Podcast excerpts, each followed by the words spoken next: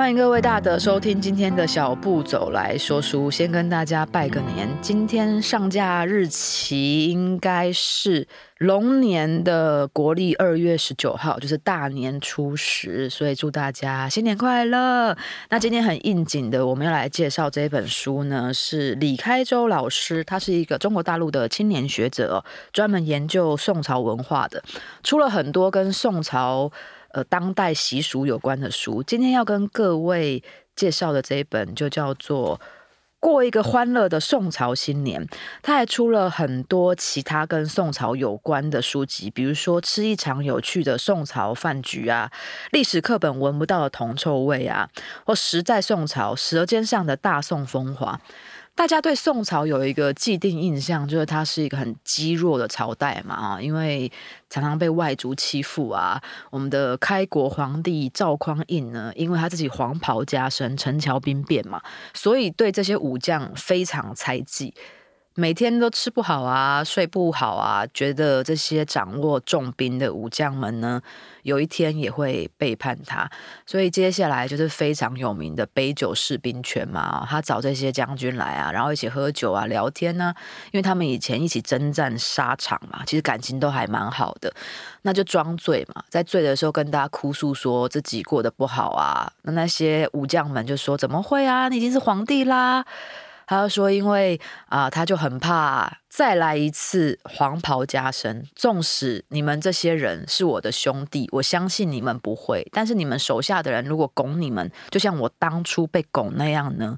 那是不是我的江山就不稳固了？那那些人听了，当然也明白什么意思嘛，就把兵权交回去了。这个故事可能大家小时候或者是现在看一些历史的连续剧啊。”一些综艺节目、谈话节目可能都有听过，就非常有名的杯酒释兵权嘛，所以造成我们对宋朝的印象就是他的文的方面很好，但武的方面好像不太好，好像是一个呃被欺负的朝代啊。然后很弱、很衰败的朝代啊，但其实宋代的经济发展是非常的繁荣的，不输唐代。虽然说在武功方面可能比较没有这么辉煌哦，但在经济方面也是不容小觑的啊。那这本书呢，是专注在宋朝怎么过年这件事情哦。我们现在有很多习俗，其实我们已经不知所以然了，不只是新年习俗哦。那很多我们已经不知道原因的流传下来的习惯，我们常常就把它推为古人迷信呐、其实最常见的哦，就是吃香灰这件事情。我小时候可能有时候呃生病啊，或者是睡不好啊，老人家可能爷爷奶奶那种阿公阿妈啊，就会去庙里面拿香灰给你吃哦。这的确是一个。现在看起来非常无法理解哦，非常迷信的习俗哦，但其实这是以我们现代的角度在看。古人那个年代啊，反过来啦，古人如果真的有时光机穿越到现在哦，很多事情他们也不能理解。比如说，我们现在伴侣会互相叫老公老婆，老公老婆这个词一开始其实是妓院里面的嫖客跟妓女在互叫的，所以古人穿越过来一样也不能理解我们为什么要这么做。那我们以现在眼光去看古人，其实常常也是非常不公平的。就像香灰，以前的人为什么要吃香灰？因为以前的拜拜的香，大部分都是中药粉去做的，纯天然的。那可能会找一些那种比较有香味啊，可以亲近人心啊，亲近你身体的那种中药材去做。所以你走到庙里面，闻到那个烧香的味道啊，你可能有点感冒前兆而已，就还没有真的呃。成为一个比较严重的病的时候啊，吸吸那种药香，可能就会让你的病情舒缓一些。就像我感觉自己好像快要感冒的时候，我就会去泡那个德国的维他命 C 錠来喝，的确蛮有效的。那感觉是一样的啊，因为它是中药粉做的嘛。那古人可能很穷，看病比较贵，也不用说古人啦，在我爷爷奶奶那个年代，还没有健保的年代哦。你生病很有可能就会让你整个家族倾家荡产啊，因为开个刀很贵，那如果又是慢性疾病的话更贵，所以老一代的人都称肝病叫富贵病嘛，因为你不能做工作，不能太操劳，那那些药又非常的昂贵。那我们民国时期哦，可能早几十年都这样子，更何况古人哦。所以那些穷人家没有钱去看医生，没有办法真的很对症下药的时候，我会去庙里面掏一些香灰来吃。那是中药燃烧成的粉。那一般人最常见的疾病也跟现在一样嘛，可能 发烧啊、感冒啊、咳嗽啊这些比较轻微的，可能呼吸道症状啊，那可能误打误撞吃那些药粉。不管他有没有对症下药，那至少可能是一些比较养生保健的东西，搞不好就可以好转。所以古人会觉得啊，吃香灰有神明保佑。但其实到现在哦，你拿香灰给我吃，我是绝对不会吃的，因为那个都是已经是化学制品了，你可能只会越吃越严重而已。那这一种。你可以说是习俗或是现象，从古流传到现在，我们已经不知道他为什么要这样子，但就徒具形式。那你再用现代人的角度去批判他，你就会觉得他可能是一个迷信啊，然后可能古古人很傻啊，啊不科学啊什么的。所以我自己都告诉我自己啦。我常常在看古时候的人的文章啊，比如说可能最近最红的《廉耻》嘛，就核心古文被删掉的一些文章篇目，或是看四书五经的时候啊，我有时候看了会很生气，因为那个年代嘛，里面常常会有一些比较不平等的语句出现啊，但我都会反过来告诉自己啊，我现在是用现代的角度在批判他们，我如果回到那个当下，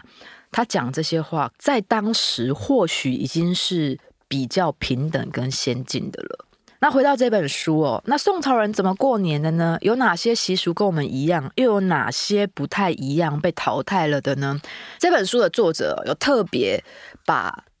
一个习俗提出来讲，就是祭灶神。祭灶神跟送灶神基本上台湾是在农历的十二月二十四号在举行的。那二十四号其实不止送灶神啊，是把所有神明送回天庭去休息，然后跟在天庭里面的神明们聊聊人间今年的状况。那为什么灶神会被特别强调呢？因为灶神所在地是在各家的厨房里面，厨房嘛，大家炒菜啊、切菜的时候啊，一定会讲很多八卦，所以是消息最流通的地方。我不知道大家有没有看去年还是前年的一部电视剧叫《茶金》哦，他们很多剧情发展也都是在厨房里面的，就那些仆人啊、下人啊，就是流通各房小姐啊，或者是个人听到的一些事情，然后再拼拼凑凑出整件事情的原貌。所以厨房这个地方哦，向来就是一个家庭最赤裸的地方，可能比浴室啊、比厕所都还要赤裸。所以灶神掌握了太多这个家庭的秘密了，所以在灶神要送上天之前呢，都要准备很多糖果跟酒。糖果是希望他嘴巴甜，那酒呢是希望他醉醺醺的。不要把这个家庭太多不堪的事情泄露给天庭的众神知道。那台湾基本上送灶神啊、祭灶神啊，跟送其他的神明啊，都是在十二月二十四号举行的。所以有一些比较小的宫庙哦，可能十二月二十四号之后就会关闭，要等到隔年的大年初四迎神哦，把神明迎回来之后呢，才会开始重新营业。神明一年也就休息这么几天而已哦。可是这本书的作者指出呢，在宋朝的时候呢，他们的习俗跟台湾一样，祭灶神是在十二月二十四号，送灶神也在二十四号。不过现代的中国大陆哦，因为作者是中国大陆人嘛，大部分祭灶神会前一天，就是在十二月二十三号，也举行很隆重的仪式，然后隔天送神又是另外一个仪式。灶神是一个非常特别的存在嘛，就像刚刚说的。台湾其实一开始古时候应该也是啊，不过近年很多习俗都被简化了嘛，所以我大部分看台湾现在祭灶跟送灶也都是在二十四号。如果你们家里面有不一样的传统，也欢迎留言告诉我们了。这本书的作者推论，为什么在宋代的时候祭灶跟送灶都在同一天举行，而他找出了一些文史资料啊，大概在明朝开始呢，祭灶就跟现在中国大陆的习俗一样，是在二十三号，而宋仲神是二十四号，他做了一个很大胆的推论，就是宋代的时候呢，酒精浓度没有这么高。所以当时的百姓可能觉得啊，二三号呢，请灶神吃饱喝足之后，因为酒精浓度过低，只有大概五六 percent 而已，隔天灶神就醒了，没有达到他们的目的，不能让他醉醺醺，然后嘴甜甜的上天庭去讲这个家庭的好话，所以他们刻意呢把祭灶放到了二四号，跟送神一起，让那个酒精的效力得以延续。当然啦，每个学者都有每个学者的看法，但我看到这个推论的时候，我觉得蛮有趣的。我觉得也是有可能的。那现在我们台湾把祭灶跟送众神放在同一天，当然就是方便嘛。因为我的老家在美浓哦，是那种三合院建筑，里面真的就有一个灶神的那种小神龛。那我的伯父他们也是十二月二十四就会先回去把神明送走。那在除夕的时候，因为大家除夕夜的时候拜拜嘛，呃，可能会在祠堂烧很多的金纸啊，或者是很多的那种香火啊。那三合院里面的每一家都会拿家里面的金纸或者是香去接那个香火，回到自己家厨房，然后插在灶神的炉上，就等于是把它接回来。所以我们家美农还是除夕就接灶神，但大部分现在台湾迎神都是大年初四，就连灶神也都是大年初四才把它接回来。当然啦、因为现在外食的人多啊。灶也就是厨房，已经不是那么重要的地方了哦，所以当然习俗一直在改变。为什么特别讲这件事情呢？因为在年夜饭的桌上哦，我们就有几个长辈因为这件事情在讨论。因为呃，我伯父说他要出去博那个香火，把那个灶神接回来的时候啊，其他长辈就说：“怎么会是今天接？不是初四才迎神吗？”他们就开始在讨论到底是谁是对的。那因为我在旁边嘛，我就跳出来跟诸位长辈说，没有谁是对的，因为各地的习俗不一样。的确，现在我们说迎众神是在初四哦，不过迎灶神在古时候很多诗词曲赋留下来的，的确也就是在除夕，没有错。因为我是国文老师嘛，只要有可能会考的，都是我必须要钻研的。东西哦，有一些诗词会写说啊，今天怎么样迎神啊什么的。如果下面选择题问你说，那今天是哪一天的话，的确是要选除夕。所以由此可以推论啊，古时候的确除夕就会把灶神接回来。那现在可能因为习俗转化吧，或是因为时代的流转哦，可能有些事情的由来跟故事也没有那么清楚了啊，所以大家就各地有各地的方法，所以没有人错。也没有人对，那就是各自的习惯而已哦。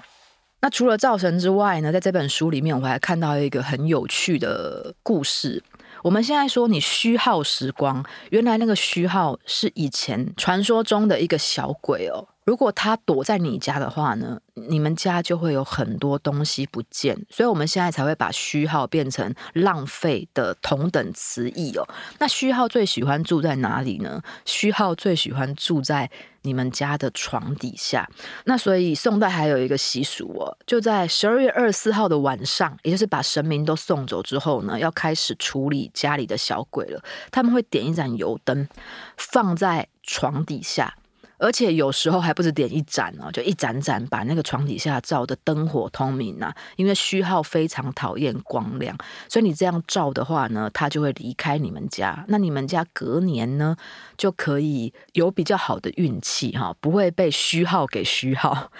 那这个习俗呢，在宋代末年末期就慢慢慢慢的不见了。为什么？大家应该也可以猜得到啦。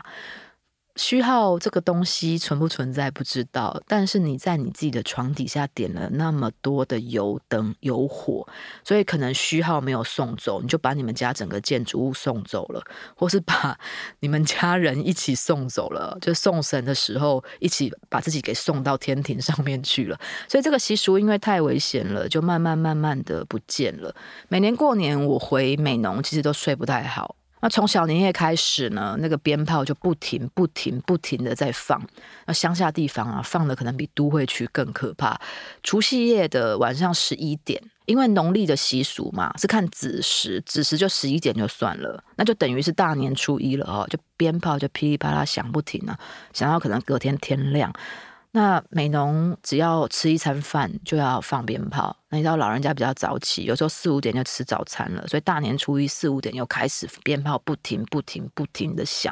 所以每次回去我都睡不好。那鞭炮这个东西也不只是现在才有哦。那古代人因为可能比较穷一点呢、啊，不见得有钱去买这种爆竹，所以他们会在庭院里面呢升起火焰，然后去捡那种竹子，真的竹子，然后弄成片，把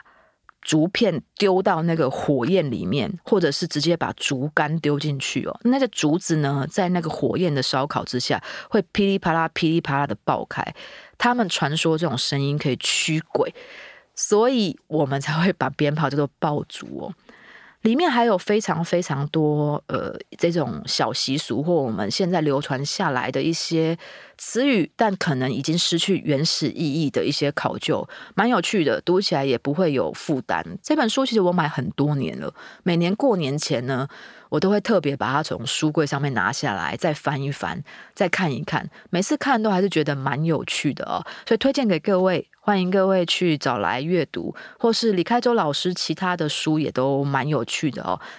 书店也都很好找，也欢迎各位去找来看一看。谢谢各位大德，新年快乐，下礼拜见，拜拜。